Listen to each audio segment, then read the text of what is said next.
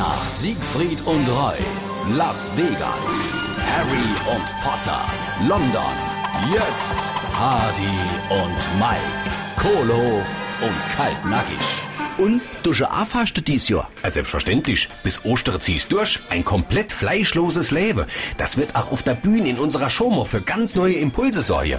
Wieso? Was hat das dann mit unserer Chose tun? Ei, Ich ziehe zum Beispiel kein Has mehr aus dem Hut, sondern ein kleiner Avocadosalat an Apfeldressing. Und die Assistentin, die verwandeln die Schnemme in unser weißer T-Shirt, sondern in eine Yucca-Palme. Da komm ich jetzt nicht dagegen an, ne?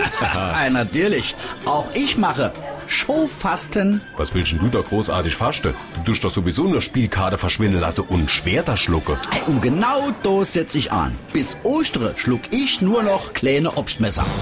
Hardy und Mike, Kohlhof und Kaltnackig.